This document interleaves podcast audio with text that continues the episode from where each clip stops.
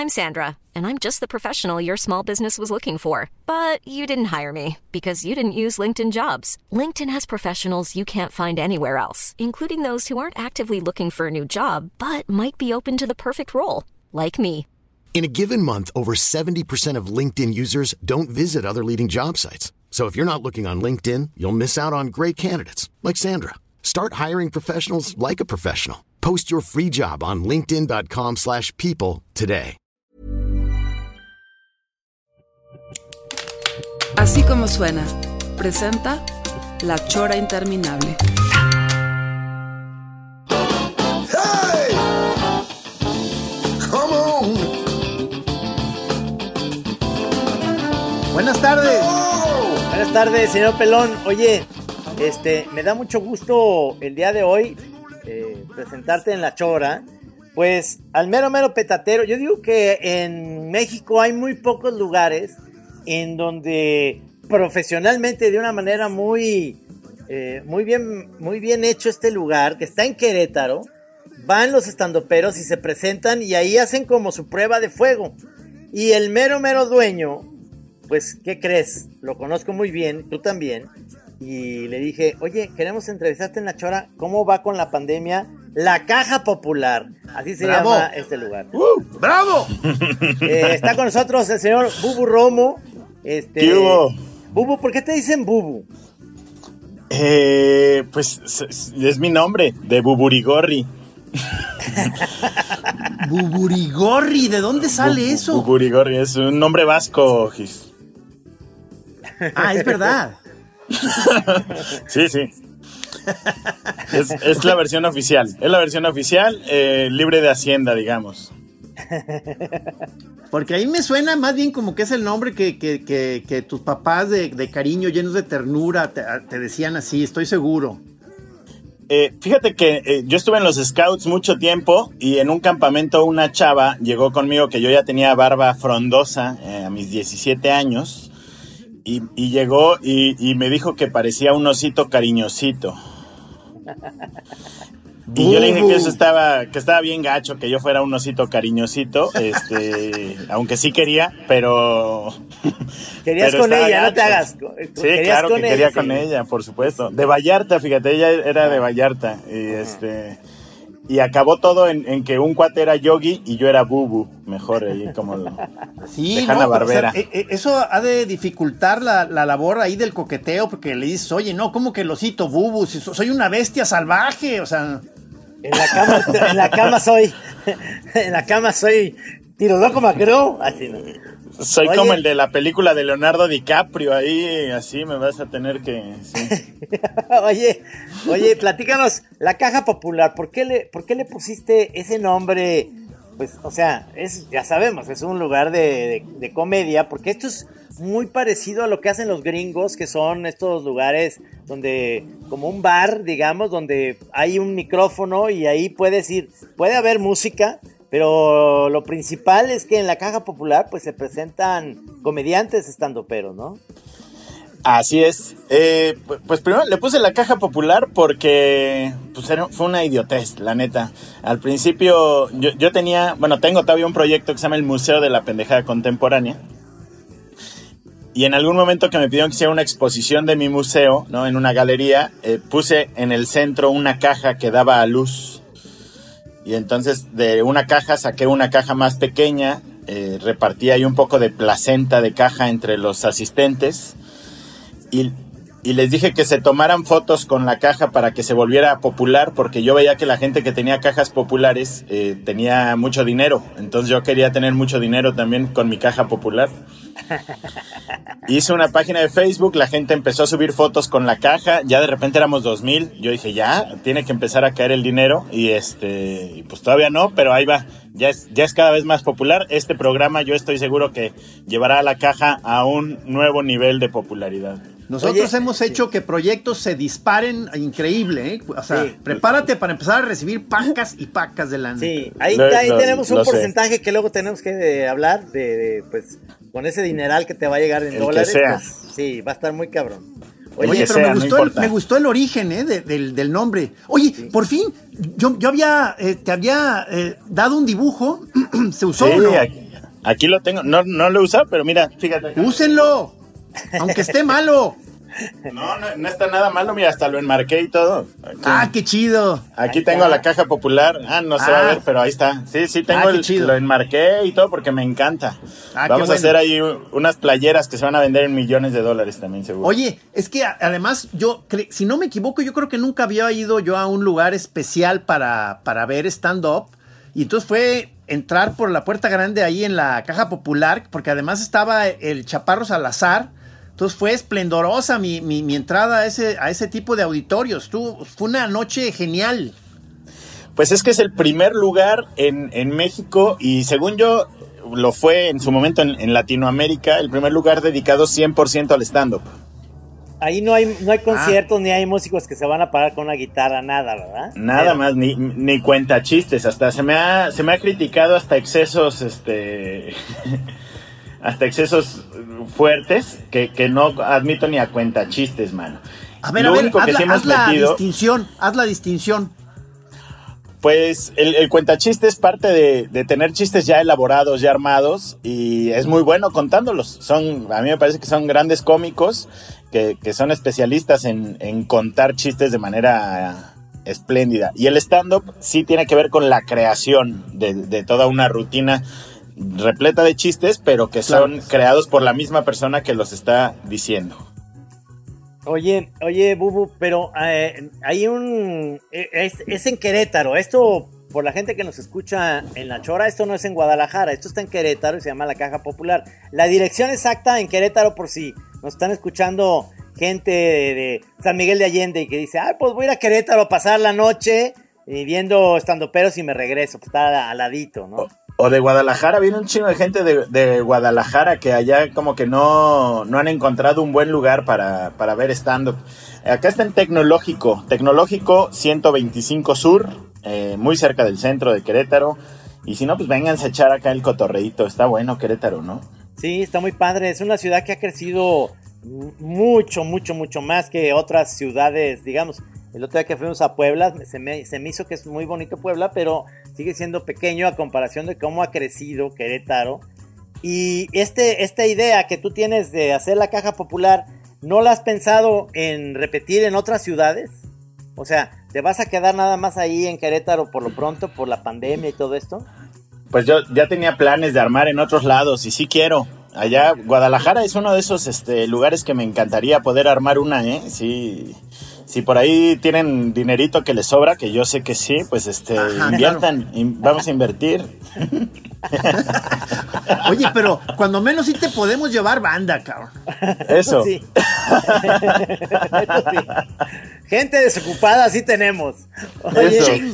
Y que, que tomen, que tomen es lo importante, porque Sí. pues lo desocupado no me va a ayudar de tanto. No, no, claro, claro, que sean... Ah, no, eso sí, chupamaros todos.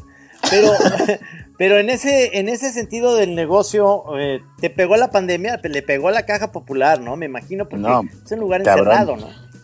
Yo estuve cerrado 11 meses. Wow. ¿Ya abriste? 11 meses, sí. Ya abrí en febrero, reabrimos en febrero. Y este, y pues ahí va. Lo que pasa es que la gente, pues eso, tiene todavía chorros de miedo. Y, pero como que fue raro porque había un golpe ahí entre la urgencia que tenía la gente de reírse y de echar el cotorreo y de echar unos buenos tragos mientras ves a tu comediante favorito. Y por otro lado, pues toda la banda que dice que no, que no vayan, ¿no? Y le metimos una buena lana, además, creo que fue lo más fuerte ahí fue, bueno, aguantar los 11 meses y luego 11 meterle meses. una inversión, una inversión fuerte ahí para los extractores y los medidores del CO2 y lo más caro que son los tapetes, no sé si, si ustedes sepan, pero lo más caro son los tapetes ahorita. ¿Cómo, cómo, Los- cómo, cómo? Los sanitizadores, no, no Lo- chingues. Claro, Sí. los tapetes ahí para los zapatos. Es que sin esos no se logra nada más. O sea, puedes Ajá, meter claro. cinco extractores, pero los tapetes son los que hacen todo el trabajo sucio. Esos tapetes funcionan, pero si te envuelves en ellos. Como niño, eh, como niño héroe, así entras. Como calzón sin. Oye, Exacto. Bubu, ¿y, ¿y cuál ha sido en tu experiencia ahí de todos los comediantes que han ido? Por supuesto, nosotros fuimos ahí a ver a, a Chaparro Salazar y, y demás. ¿Cuál ha sido el que más hits ha tenido? Así que dices tú, va a presentarse este, este cuate o esta chava y ya, ya, se, ya se llenó y va a tener que ser seguido va a tener que venir otra vez o va a ser dos días o alguien que digas tú.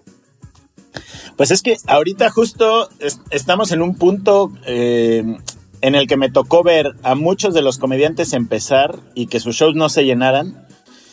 Y, me tocó ver esa transformación de muchos de ellos que ahorita ya están vueltos locos y que llenan si quieren un mes todos los días, ¿no? Entonces, es, un poco complicado decir uno solo, pero para mí el, caso que, que, más disfruto quizás es el de Alex Fernández o el de Carlos Vallarta, que Carlos Vallarta presentó su primer show completo ahí en la caja y verlo hasta dónde está ahorita, que llena teatros y que se va a Colombia y que llena teatros en Colombia y que se va a España y llena bares en, en España, pues está, está muy cañón. Y Alex Fernández, pues igual me, me, tocó ver que de repente empezaba y su show metíamos 50, 60 personas y ahorita hay lista de espera para poder comprar boletos para sus shows. O sea, tú eh, puedes decir eh, orgullosamente que ahí la Caja Popular es, digamos, un semillero. Bueno, lo que pasa es que ahora lo que estamos haciendo sí concursos y como de tratar de armar toda una escena local, ahí sí creo que es semillero, pero más bien eh, ha sido como un acelerador de empresas, digamos. Si, ok. Se oyó elegante eso. Eh, eh, concepto muy del tech, ¿no? Este, pero, pero sí, más bien como que lo que hemos estado tratando de hacer es que vengan comediantes que quizás no tanta gente conozca. Lo que pasa es que hay un gran pedo en la escena ahorita, en la escena estandopera, que es que los estandoperos se están volviendo más famosos que el stand-up. Ajá, ajá. A ver, a ver, a ver, sí, sí, entiendo eso, a ver, platícanos eso. Lo, lo, que pasa es que con todo lo de los podcasts y, muchos rollos ahí, muchas apariciones en otros medios, hay personajes de la escena del stand-up muy particulares que se han vuelto muy famosos. Alejandro Fernández. Muy, muy famosos. Alex Fernández. Alex Fernández. Alex Fernández, exacto. Eh, Carlos Vallarta. Ajá. Ricardo Pérez y Slobotsky, El Cojo Feliz. Bueno, cuates que se han vuelto muy, muy famosos. Sofía Niño de Rivera. Sí. Entonces la gente quiere ir a ver a, esos personajes en particular, pero la gente no se arriesga a ir a ver un show de stand-up comedy nomás porque sí, como, como quizás si tú vas a un bar en el que tocan rock, te animarías a ir a ver qué tocan, sin saber si está tocando alguien en particular todavía no pasa eso con el stand-up, que es algo que, yo creo que es a donde tiene que apuntar la escena, que, la gente sí se anime a ir a ver un show de stand-up a un lugar en particular, ¿no? Eh, a ver qué descubre. Franco, Escamilla, ¿lo consideras pero o cuenta chistes? Yo, yo tengo este. Es que tengo una opinión no muy popular ahí, pero creo que es un gran comediante. Eh, a, mí me cuesta trabajo porque nunca lo he visto como estando pero, ¿no? Y, me, no sé, no sé. Eh, pues no, no, no sé. Sí creo que hace muchas cosas de stand-up. Creo que no empezó así. entonces, pero sin lugar a dudas es un cuate súper efectivo. Es, tremendamente gracioso. Eh, y pues está cabrón. Pero ya, ya tu, en, tu voz se oye ya como esta, este, a, pesar de que lo estás haciendo muy sutil, una ya autoridad de degustador de, de, de, stand-up y de, Soy medio mamila, más bien. Oye, pero, ah, me, imagino que tienes eh, ya muchas sesiones tú en que estás como calificando de alguna manera stand-uperos, ¿no? Sí, se vuelve luego una chamba medio de hueva. A, mí me gusta mucho la comedia. Yo en realidad le entré siendo comediante. O sea, yo empecé escribiendo y subiéndome al escenario y por eso fue que armé el rollo de la caja popular. Y ahora siento que me he vuelto, mucha gente me lo dice, que me vuelvo de hueva durante los shows, ¿no? Porque estoy viendo y estoy más bien como analizando y tratando de atar cabos de lo que está sucediendo en el escenario y al pendiente de si está hablando alguien en el público y si alguien va a cagar el show, si a alguien ya se le pasaron las copitas, pues le mandamos más lentas las que siguen, ¿no? Entonces, ya de repente es estar al, pendiente de un chingo de cosas. Yo me pasó, por ejemplo, ir a en Valencia, en España, fui a ver a Luis Piedraíta, que para mí es el mejor comediante de habla hispana. Ah, neta, neta. Sí, sí está. Ese ah, lo voy a buscar. Una locura. Le dicen el, rey de las cosas chiquitas, le dicen en, España. Él salía allí en un programa que se llama El Hormiguero. Otra vez, por favor? Luis Piedraíta, con, con H antes de la I. Luis Piedraíta.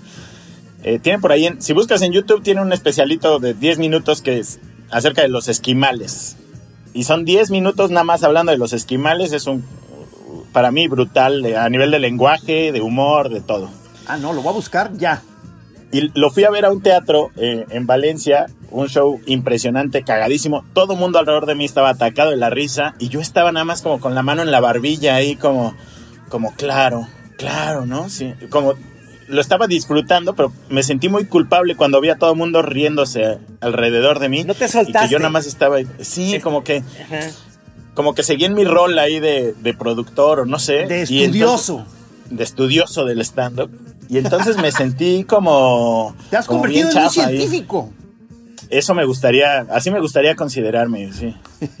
Tú ahí en la caja popular de repente pones eh, anuncios de que hay cursos o clases para que si quieres este, convertirte en estandopero, pues tienes eso también una, un, lugar ahí, ¿no? Sí, es la idea. Yo, de hecho, escuché la, vez que entrevistaron al Chaparro Salazar que hablaba de, una universidad. Bueno, ustedes le preguntaban si había una universidad del, del stand-up. Y justo es una tirada que yo tengo. Eh, es un proyecto que se llama el Instituto Groucho, que, que ah, espero en algún momento armar, que es, pues, es una escuela dedicada solo al humor y que sea una escuela solo de humor en, en, México y que venga gente a Querétaro y que estén seis meses acá en un internado en el que aprendan de improvisación, de clown, de escritura, de guion cómico, de, bueno, de, de todo lo que tenga que ver con comedia y es un poco lo que estamos haciendo en la caja ahorita. Cada mes tratamos de tener cursos, además de que tenemos cada semana con, los comediantes locales, tenemos cursos autogestivos, tenemos un cineclub, tenemos onditas así, todo enfocado al, stand Ahí va, yo, mira, en, unos dos, tres años vas a decir, ah, qué pedo, ¿por qué todos los comediantes son queretanos? Así. Está chingón, está chingón. Está chingón, cabrón. Eh, Digo, y a pesar de que, de que ya los caricaturistas estamos ya como de salida en este mundo, estamos ya, este, nuestro papel ya quedó reducido a polvo, a nada. Este, aunque sea, vamos a pedir que ahí en tu instituto haya unas fotos, tamaño, tamaño acá, retrato chido de, de antiguos moneros de la historia. Unas estatuas, como fotos, unas estatuas de ustedes va a ver ahí, unos bustos, unos bustos. Sí, hombre. Este... El de Gis podemos luego medio decir que es el mío si le cambiamos que esté más flaco, un poquito más flaco, bueno, pues ya decimos que es, que es el mío después o lo que sea, pero... Sí, un, monumento que sea al mismo tiempo para muchos, como multiuso. Exacto. Oye, este con, imanes le vas poniendo los ojos y la boca ahí, así. Sí, le vas te ahorras una lana, sí, claro. Oye, Bubu, pero este, ahora que lo decías de cómo estás ahí tú en, eh, viendo cómo la reacción de la gente y que también estuvimos, tuvimos en la chora, por ejemplo, al tío Robert, que, es su stand-up es muy... Eh, de repente causa mucho escorsor, ¿no? O sea, la gente se puede hasta enojar con él.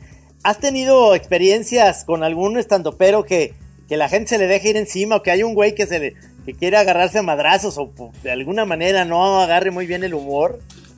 Sí, sí ha habido ahí varias, varias ocasión. Con el tío que, mencionabas, el tío tuvo durante muchos años una parte de su rutina que se llamaba la rutina prohibida. Imagínate cómo ah, que era desde que se presentaba con Héctor Suárez Gómez. Y yo la primera vez que vi esa rutina sí dije, no, ¿cómo se le ocurra a este güey? Entonces yo, yo le decía, oye, si ven a Querétaro, nada más que eso está muy rudo para el público queretano que todavía no agarra la onda.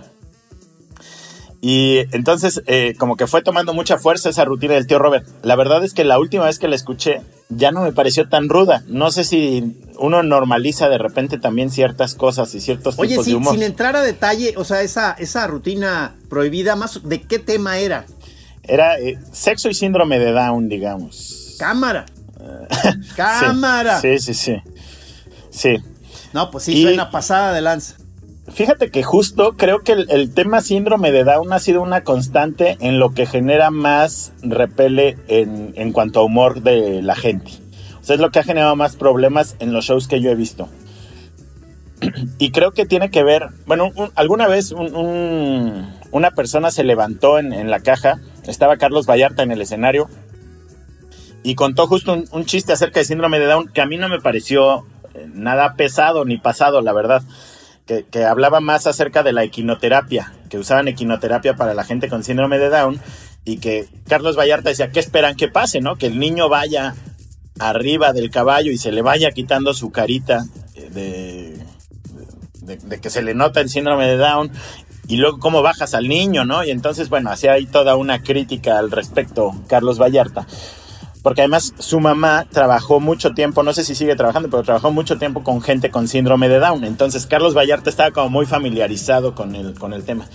Y un cuate que estaba en el público, que creo que tenía un hermano o hermana con, síndrome de Down, se paró al lado del escenario y le empezó a gritar cosas. Sí, claro, ¿no? Y le empezó a gritar, ¿cómo es posible que estés haciendo esto? Eso no es chiste, eso no puedes tomárselo a chiste jamás. Y ustedes son unos pendejos. Volteó a ver a todo el público y dijo, y usted, todos ustedes son unos pendejos por estarse riendo de esto y dejó ahí a su grupo de amigos, que su grupo de amigos sí terminó de ver el show después. Entonces, este, estuvo, estuvo rudón. Y pues mira, yo. O sea, no creo su grupo de amigos no lo acompañó a la salida. No, no, eso fue para mí, estuvo muy rudo eso además, porque pues, aunque por solidaridad medio dices, ay, sí, ¿no? Pero bueno, quizás pensaron que ya habían pagado el boleto, pues ya mejor se lo acababan. Al rato te caemos allá en el bar, brother. Exacto. Al rato vamos a ir con tu hermana. Pues es que, es que yo me imagino eso precisamente en un lugar que prácticamente eh, hay, hay buen alcohol, te la pasas bien. El, alcohol ayuda mucho a, a, relajarte, a que todo entre más sabroso, que realmente abrir esas expectativas.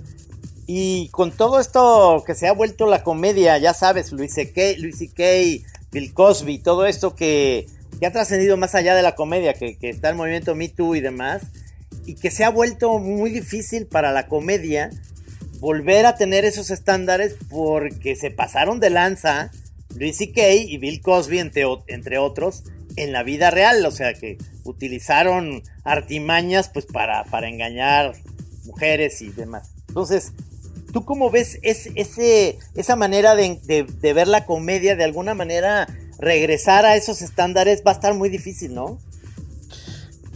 Lo que pasa es que creo que, en general quienes hacemos comedia o quienes hemos estado en un escenario o quienes tenemos el foco del público de cualquier forma, no somos al principio, no somos para nada conscientes del poder que tenemos. ¿No? Y entonces creo que la, la gran chamba que tenemos ahora es ser conscientes de ese poder y ser responsables de ese poder pero el, escenario empodera bien cabrón. Entonces todos estos güeyes en realidad fueron unos abusos de poder que, pues yo no sé ya qué tan conscientes o inconscientes fueron, ¿no? Muchos, este, pues, seguramente sí fueron, digo, de los casos que, mencionaste, por supuesto que eran conscientes, pero, pero creo que hay muchos casos de comediantes que son inconscientes por no saber que están lidiando con un poder muy grande. Entonces, en ese sentido, pues creo que es un sacudidón para toda la industria que tiene que entender el poder que tiene. Y en cuanto a los temas de comedia que se pueden hablar, yo creo que se sigue pudiendo hablar de absolutamente todo. Ese es el, para mí, como que la gran lección es, se puede hablar absolutamente todo, solo sé consciente de los beneficios que tienes en tu vida y del poder que tienes, y a partir de eso, pues también sé un poco empático, ¿no? Con, con la banda de la que vas a hablar. Claro, pero, pero ahí, ahí es donde yo creo que apelas un poco a que estás en un lugar en donde no es la televisión, no estás en YouTube, es tu momento íntimo con alguien que ya pagó un boleto, está ahí y te está escuchando cosas que no vas a oír en ningún otro lado, que vas a romper muchísimas barreras de que dices, ay cabrón, esto estaba feo, pero ¿por qué me estoy riendo? De alguna manera el humor tiene esa parte en la que dices, me estoy riendo de algo que no debería yo estarme riendo, pero pero ese es el, ese es el momento, ese es el lugar. Es, estás en una especie de templo, digamos, del humor, en donde tienes que ir preparado a eso. Si no, pues no sé. A, mí me pasó cuando en Las Vegas fui a ver a Seinfeld, que es muy buen show el de Seinfeld, el Jerry Seinfeld ya. Pero es totalmente familiar. Te esperas que haga los chistes que siempre hace y los gritos que hace. esta cosa que hace así. Y te da risa, pero nunca transgrede. Entonces. Este, aquí es ir a ver un circo sin, sin red de protección, a unos que están ahí en la cuerda floja y dices, estos cabrones, no mames, o sea. ¿Cómo se atrevió a eh, decir eso? Eh, digo, eh, no sé si ya estoy este, en el alucine, pero o sea, creo que el humor es de esas áreas humanas que, que, goza o debe gozar de una especie de licencia, de licencia especial, o sea, como eh, ciertas pasadeces de lanza, como en esas, en esas poblaciones o tribus en donde ciertas, en ciertas ceremonias en el año les era permitido el destrampe absoluto, o sea, cosas que después había que seguir con la vida civilizada de todos los días, pero en esos tres, cuatro días de festividad se permitía ese destrampe, cosas que normalmente no, no se iban a permitir. O sea, siento yo que en algo está emparentado el humor con ese tipo de ceremonias sagradas extremas. Está muy chingón verlo así. Yo, yo creo también, o sea, siempre, bueno, a mí siempre... Eh, ir a un show de stand-up o, un show de comedia en general me parece ya una ceremonia, ¿no? Y, eh, o sea, tú ves al... Cuando nos cerraron acá en Querétaro y que dejaron abiertas las iglesias y que, y que no dejaban que abriéramos el, el show de stand-up ni los teatros, yo justo le preguntaba al secretario de gobierno a qué santito tendría que poner en el escenario para que nos dejaran eh, impartir nuestra misa, ¿no? Entonces, este, se lo tomaron muy a mal porque Querétaro, pero, pero la neta es que, la neta es que era una pregunta genuina porque me parece que no dista mucho el, show de stand-up de, de una ceremonia eclesiástica. Yo creo que el, gran problema de la comedia y de los temas que se tratan es que no estamos todavía como, como mm, espectadores tan entrenados para entender muchas cosas. Entonces hay muchos comediantes que llevan el acto mucho más allá y que como espectador es difícil entender de qué te está hablando, ¿no? O sea, como eh, eh, ese, ese trascender un poco en el acto cómico, que creo que es por donde va un poco lo que decía Trino, que creo que sí tienes que, ver más allá del chiste. Por ejemplo, en, el caso del síndrome de Down, me parece que muchas veces es poner temas muy importantes sobre la mesa y que para la gente lo más fácil es ofenderse en el primer intento sin entender el, tema más grande o más trascendente del que se está hablando. Igual cuando se habla de política, igual cuando se habla de feminismo, igual cuando se habla de un chingo de temas. Entonces, muchas veces cuando alguien empieza un chiste hablando de violación, de inmediato como espectador tienes ya como una cláusula ahí, como si tuvieras un contrato en el que tienes que cerrar la válvula y entonces no me voy a reír porque está hablando de violación. Bueno, hay que entender cuál es todo el contexto del, del chiste y hacia dónde va ese chiste, porque quizás lo que está tratando de hacer esa persona es poner un punto muy importante sobre la mesa que después te vas a poder ir con tu pareja, con tus amigos. Hiring for your small business? If you're not looking for professionals on LinkedIn, you're looking in the wrong place. That's like looking for your car keys in a fish tank. LinkedIn helps you hire professionals you can't find anywhere else, even those who aren't actively searching for a new job but might be open to the perfect role. In a given month, over 70% of LinkedIn users don't even visit other leading job sites. So start looking in the right place. With LinkedIn, you can hire professionals like a professional. Post your free job on linkedin.com slash people today. Amigos, con quien tú quieras. A platicar de lo importante que fue ese chiste, ¿no? Sí, sí. Este... Yo creo que lo, trascendente del show de comedia es la conversación también que genera después.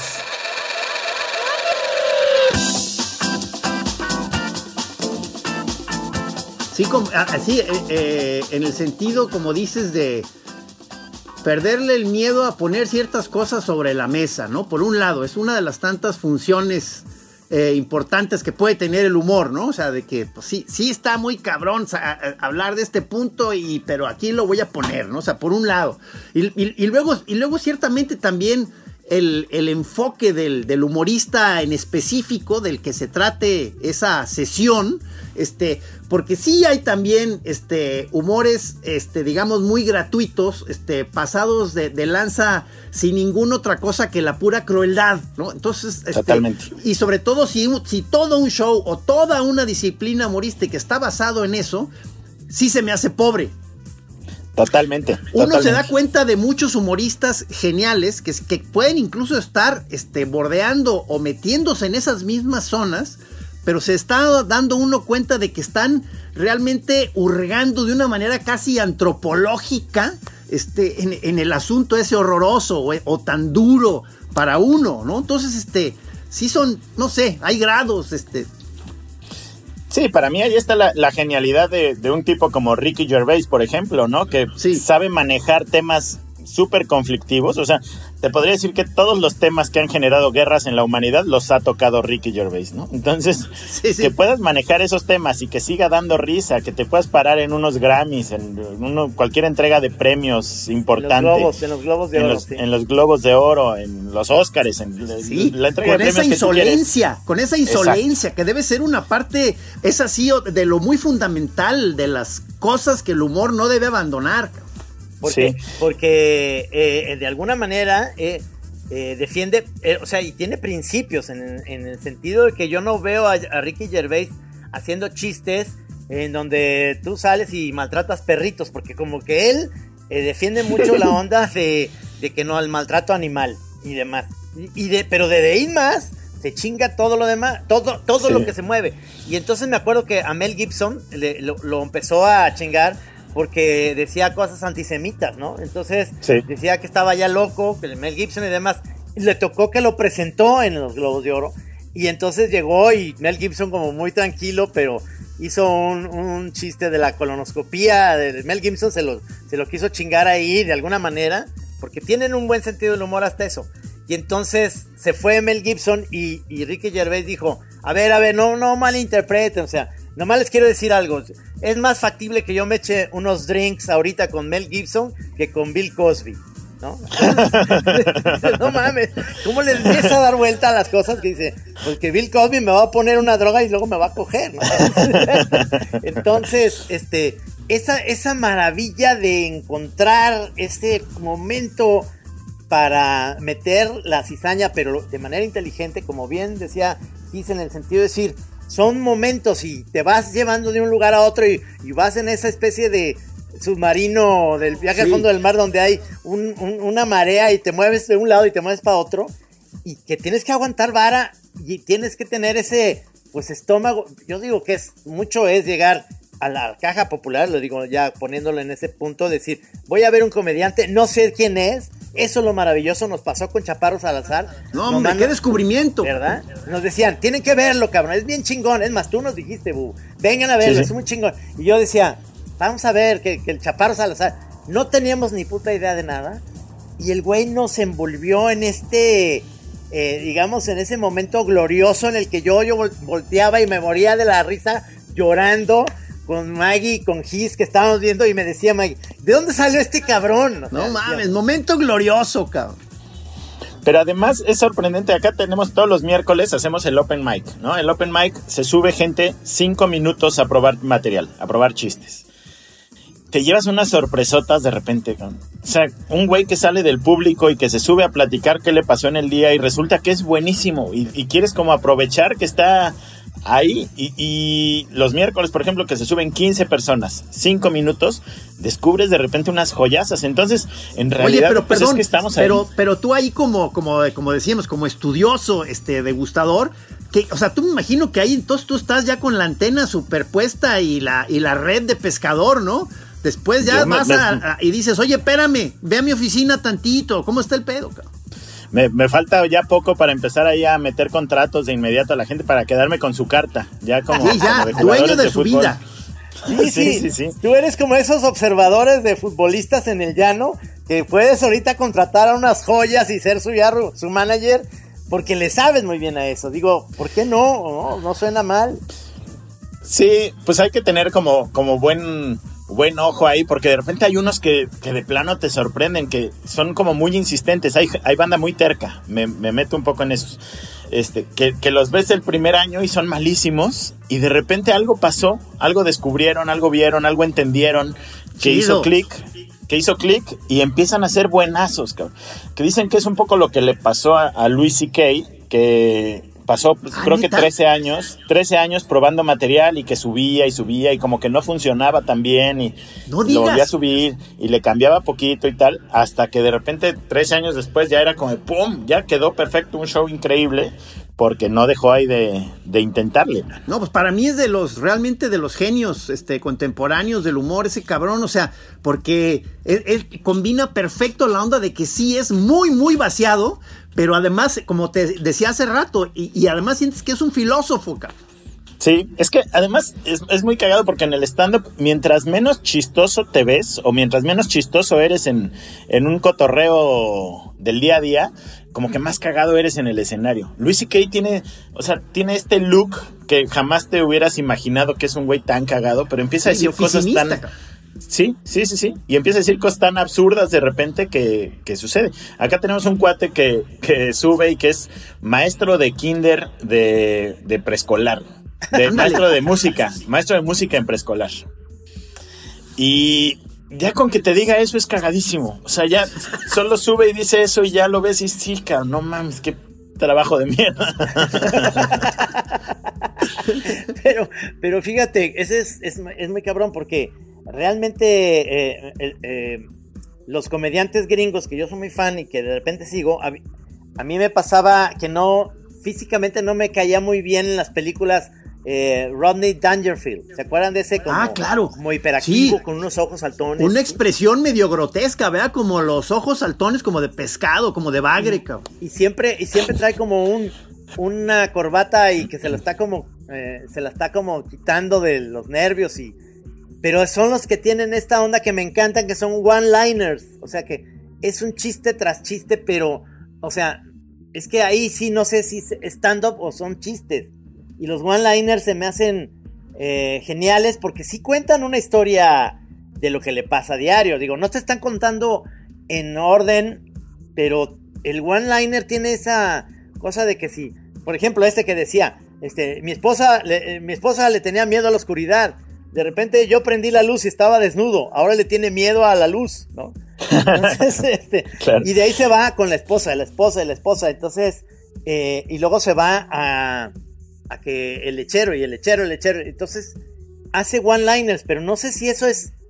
Bueno, eso es comedia yo, siento que eh, para ahondar en lo que decía en, la diferencia de cuentachistes y, y, y estandoperos, este una de las tantas instrumentos que debe tener un estandopero es que debe ser buen cuentachistes, ¿no? O sea, como que en ese sentido el estandopero es, es digamos, un género más amplio que el cuentachistes. Lo que, bueno, yo siento que no, no necesariamente, ¿eh? Yo, yo he visto a muchos estandoperos que no son nada buenos contando ah. chistes prefabricados, ah. digamos. Ok, ok, ah, ok. No, yo, mira, eh, respecto al one-liner, el one-liner es un tipo de chiste. Entonces, eso para mí no define que seas estandopero o no puedes hacer un show de puros one-liners. Lo que pasa es que para la mayoría de los estandoperos sería muy difícil mantener un show de puro one-liner porque el ritmo que debes tener está cabrón. O sea, es, es un ritmo muy rápido cuando son one-liners. Y una memoria también impresionante porque te tienes que aprender muchísimo más material, digamos que parece que de repente no tendría que estar conectado entre sí para mí la, verdadera diferencia entre cuentachistes y, y estando pero es que los chistes los hayas escrito tú. O sea, que, el material venga de ti y yo siempre defino ah. en los cursos el, stand-up como comedia en primera persona, ¿no? Son cosas que yo vi acerca de cosas que me sucedieon o que, o que, me pasaron, las escribí y ahora vengo a entregarlas, que ni siquiera es actuarlas, porque mucha gente por ahí cree que el stand pero está actuando y, y más bien se trata de una persona escénica digo, ¿cómo exagero mi personalidad? en general, o sea, yo digo, supongo que el, prácticamente 100% de un estandopero tiene su rutina ya diseñada, escrita de antemano. ¿Qué papel juega la improvisación? La improvisación tiene que ver sobre todo con el estatus del público. Entonces, de acuerdo a cómo tú veas al público, puedes sumarle ciertas cositas o no. Hay gente que, como el Chaparro, que es muy buena improvisando y de repente su show se vuelve 30% improvisación. O si empiezan a chingar a alguien específico del público, pues empieza ahí a improvisar acerca de lo que la gente le esté diciendo que tiene que ver con algo que en inglés se llama el crowd work, ¿no? Como el, el trabajo de público o el trabajo de la de la multitud o bueno, de, quienes estén ahí. Sí. Eh, hay especialistas de eso que meterán, te digo, 30, 40% de, de, su, de su show será improvisación. Hay muchos que lo mantienen más safe y te diría que en, un show muy safe, el, el 5% o 10% del show va a ser improvisación. Porque veo que a veces hay, a cada rato en los estandoperos, este, anuncian talleres eh, enfocados a la improvisación. O sea, supongo que debe ser una buena herramienta para sí tratar de, de, que, de tenerla aceitada, aunque la uses o no mucho, ¿verdad? Lo que pasa es que el, gran, para mí el gran truco del stand-up eh, para con la gente es que, quien está sentado entre el público diga, eso lo podría hacer yo. O sea, qué cagado ese güey que se acaba de subir aquí y nos está contando esto y que la gente crea que es la primera vez que lo cuentas. Entonces, para eso, la improvisación es esencial, porque si tú te subes y dices, güey, en el camerino acaba de pasar esto, la gente ya desde ahí entiende que estás contándole algo que se te va ocurriendo. Esa sensación para el público y el pensar, eso lo podría hacer yo, es, parte de la magia del stand-up. Claro, sí, sí. Porque te subes sin, sin un vestuario particular, sin maquillaje, eres tú y el micrófono. ¿No? Entonces como que la gente lo ve todo muy sencillo, incluso cuando te contratan para shows privados, como que las empresas siempre son como, ay, pues esto nada más necesita de producción una bocina y un micrófono, es lo más barato, ¿no? es que sí, es, es, parte de, lo, de, la, de la magia de, de esa disciplina, ¿no? Del stand-up, que es el monito enfrente de la multitud a pelo, ¿verdad? O sea, enfrentado a la multitud sin más armas, ¿verdad? Que su cotorreo, cabrón. ¿Qué? No, no, la neta, mis respetos, cabrón. Pero, pero mucho esa chamba también, también la hacen ustedes, ¿no? Los moneros en general, porque yo creo que durante, bueno, sobre todo al principio, como que el monero quizás estaba un poco visto para abajo, como los trazos eran muy sencillos, quizás, ¿no? De, de lo que venía de dibujo y de caricatura y de repente ver a los moneros que hacían como trazos muy sencillos, era como, ah, no, esos ni le están echando ganas, ¿no? O sea, como que podría haber parecido así, cuando en realidad te das cuenta de que el monero requiere mucho más trabajo de abstracción, quizás, que, que, muchos otros pintores o dibujantes o caricaturistas, ¿no? Sí, es muy cabrón lo que hacemos. Fíjate que eh, eh, eh, uno de los, de los eh, stand-ups que digo, grabados o que tienes en DVD, que me gusta mucho, por ejemplo, el de Ellen de DeGeneres, porque Ellen tiene una onda que empieza con una idea, se va como al universo y todo el mundo y, regresa a esa idea, hace, hace muy buenos cierres. Hay otros que son más bien ideas que van eh, de un lado para otro sin necesidad y te tomos te gustan. Y, el de Bill Cosby himself, que lo tengo en DVD, que está ahorita canceladísimo Bill Cosby por todo lo que... Pero ese es una joya, ese, ese show. Lo tienes encerrado. Este, e, es una joya de stand-up. Qué lástima que todo eso se le vino abajo, pero, pero realmente es una joya de que se va de paso por paso. Habla de las drogas, habla de los dentistas, habla de ser papá, y, y todo es, es ahora sí que dicen, dices, todo es perfecto, cualquier eh, comentario que va haciendo en respecto a uno de sus hijos, al dentista, a las drogas, todo tiene un nivel de 10. Es como mantener, o sea, llegar a ese punto en el que dices, después de ese show, ¿qué sigue, cabrón? Oye, porque, o sea, ahorita eh, me quedé en lo que decías, Bubu, de, eh, que se me hizo buena, buena distinción, o sea, el el, el estandopero como autor absoluto de su material. O sea, ¿esto es siempre así? ¿O, hay algunos que tengan guionista? Bueno, creo que llegas a cierto nivel en el que tienes un, grupo de escritores, ¿no? Por ejemplo, Jerry Seinfeld ya tiene un trabajo de oficina para crear su material y tiene...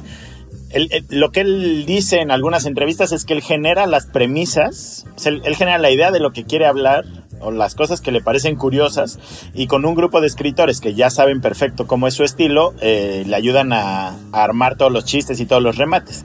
Eso es algo que comúnmente sucede, sobre todo cuando empiezas a tener la presión de crear un show nuevo cada año o cada determinados meses. Ya, ya, ya. Pero te podría decir que en México el 90% de los comediantes escriben solo su material. Y lo que sí hacen es de repente el tallereo, ¿no? Que el tallereo es, tengo este chiste, me voy a juntar con Trino, me voy a juntar con Gis para pelotear y ver si está chido el chiste o si le puedo cambiar algo y me ayudan a mejorarlo, pero, pero la mayoría sí, la creación es, es totalmente solo.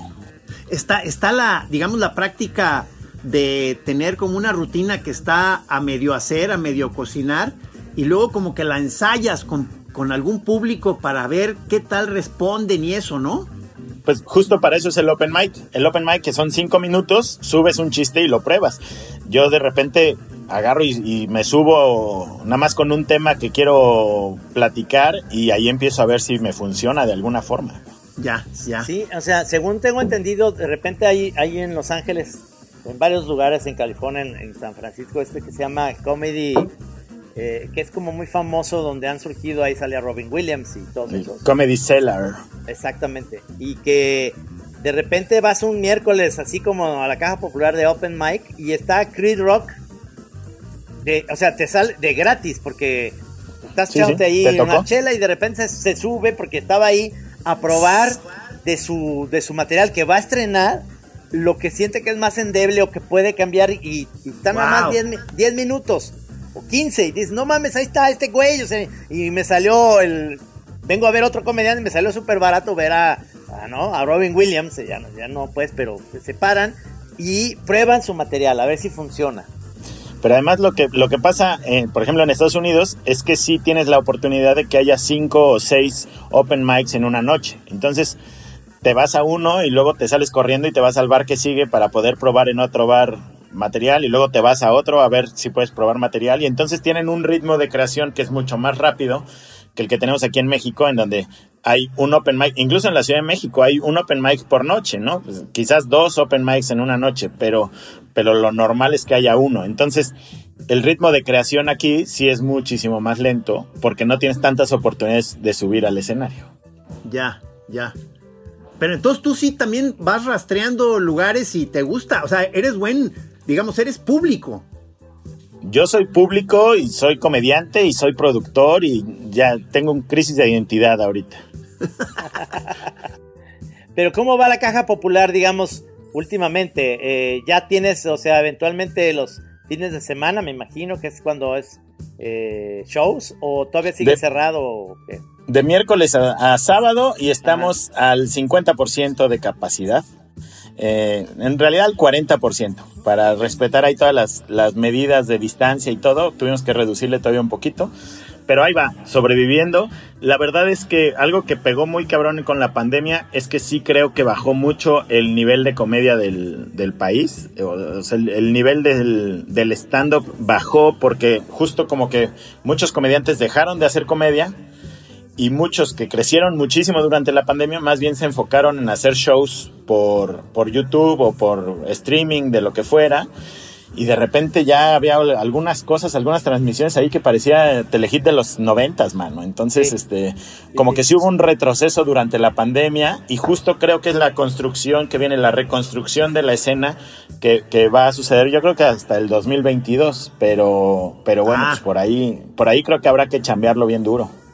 Sí, porque, este, por ejemplo, O'Farrill, este, Mau Nieto, todos ellos de repente empezaron a tener como otras chambas o empezaron a hacer...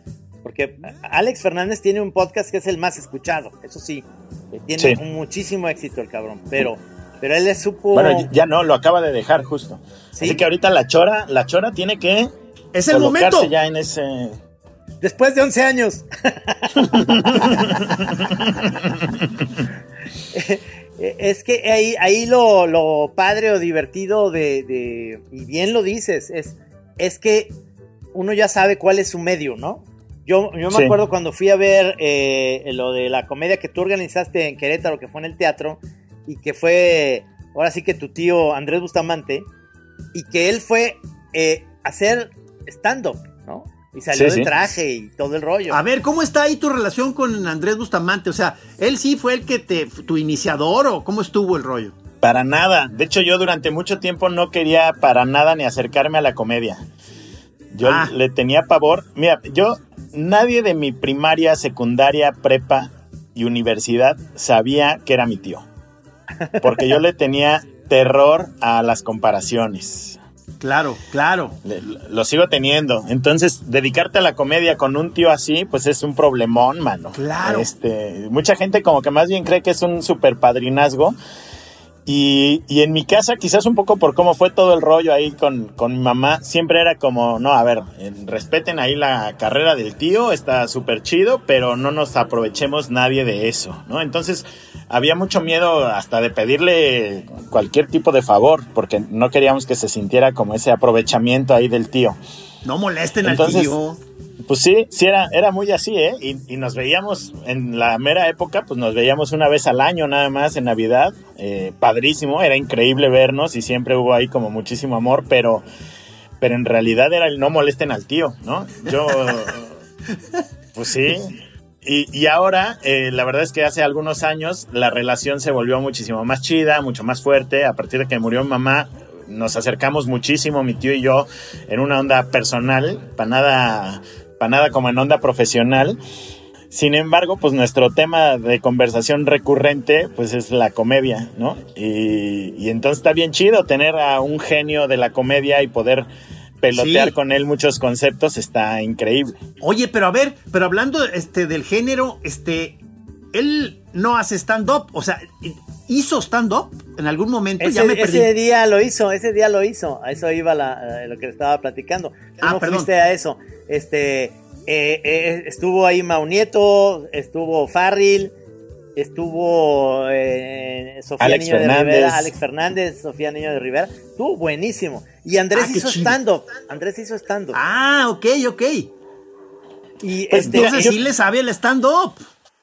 Bueno, le sabe por supuesto, pero además yo creo que yo he visto sus conferencias y tiene unas conferencias ahí de comunicación, de creatividad.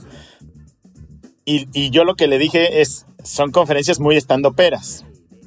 Porque platica de cuando era niño, platica como muchas anécdotas. Entonces, muchas, muchas de sus conferencias tienen chistes muy eh, anecdóticos, observacionales, muy vivenciales.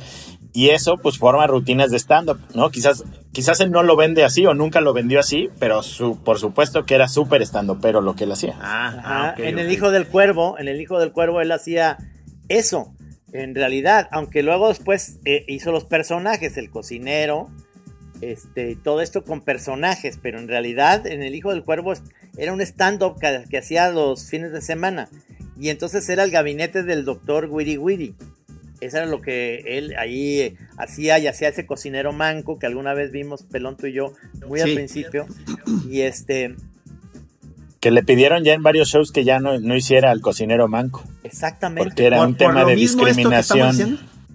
Sí, sí. Es increíble cómo eso. que, eh, Bueno, es que está- ahorita se me están ocurriendo más cosas, Bubu, pero yo creo que esto amerita a otra, otra chora que podamos darle la- el giro que estábamos como agarrando el rollo porque es el tiempo se nos está acabando. Que Yo encantado. agradecerte muchísimo que hayas aceptado la invitación a la, a la chora para platicar de tu lugar, que ya sabemos está en Querétaro, la Caja Popular, en la calle Tecnológico número 125 Sur. 125 Sur. Es un gran lugar para ir a ver comedia, amigos. Muchísimas gracias, maestro Bubu. Gracias a ustedes, es un honor, como no tienen idea. Mi, mi bubu de 8 años está muy feliz de estar aquí. este, y yo me siento honradísimo Oye, y, y, y además tienes otro carnal, tienes otro hermano que es doctor, ¿verdad? Eso es chistoso porque eh, él Sí. que es, le gusta la comedia o no, así como en la, en la vida normal. Ay, es que ese güey es, es muy bueno. O sea, bueno, no es muy bueno contando chistes, pero le mama contar chistes. Le encanta. y- Ya va a empezar, y- dicen. Le pone mucha emoción, le pone mucha emoción a contar los chistes. Entonces es muy divertido verlo contar chistes. Ver porque es muy malo, pero, pero se vuelve muy bueno. Por malo. Como, como, como Johnny Petardo, digamos. así, este, es, es tan malo Oye. que es bueno. No, nos quedamos con muchas cosas ahí en el tintero, Seguro. pero la próxima, mi querido Bubo, te, te hacemos más preguntas diferentes a, a esto, ¿no? Muchas suerte, gracias. Suerte con la Caja Popular, que que es un gran lugar. Muchas gracias. Abrazos. Muchas, muchas gracias. Sí. Choreros. ¿aprendieron algo? Este, por favor, va a haber examen después. Sí. Ok. Gracias a nuestro productor Rudy Almeida, como siempre, a que logró que esta chora funcionara. Señor Pelón, pues nos vemos el próximo jueves. ¿Te parece? Ya estamos. Abrazo, Bueno, abrazo, Gracias, banda. gracias, Bubu. Hasta luego. Larga vida a la stand-up. Chao. Abrazo.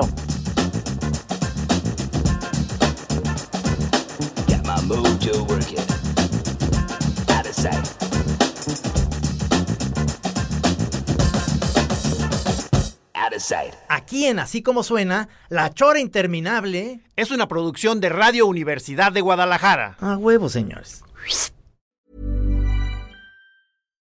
If you're looking for plump lips that last, you need to know about Juvederm lip fillers. With Juvederm Volbella XC and Juvederm Ultra XC, your lip look, whether it's subtle or bold, can last up to one full year with optimal treatment and no additional maintenance. Find a licensed specialist and see if it's right for you at juvederm.com today. That's J U V E D E R M.com. Add fullness to lips in adults over 21 with Juvederm Volbella XC or Juvederm Ultra XC. Do not use if you have severe allergies or a history of severe allergic reactions, or if you're allergic to lidocaine or the proteins used in Juvederm. Tell your doctor if you have a history of scarring or taking medicines that decrease the body's immune response or that can prolong bleeding. Common side effects include injection site redness, swelling, pain, tenderness, firmness, lumps, bumps, bruising, discoloration, or itching. As with all fillers, there's a rare risk of unintentional injection into a blood vessel, which can cause vision abnormalities, blindness, stroke, temporary scabs, or scarring. For full important safety information, visit juvederm.com.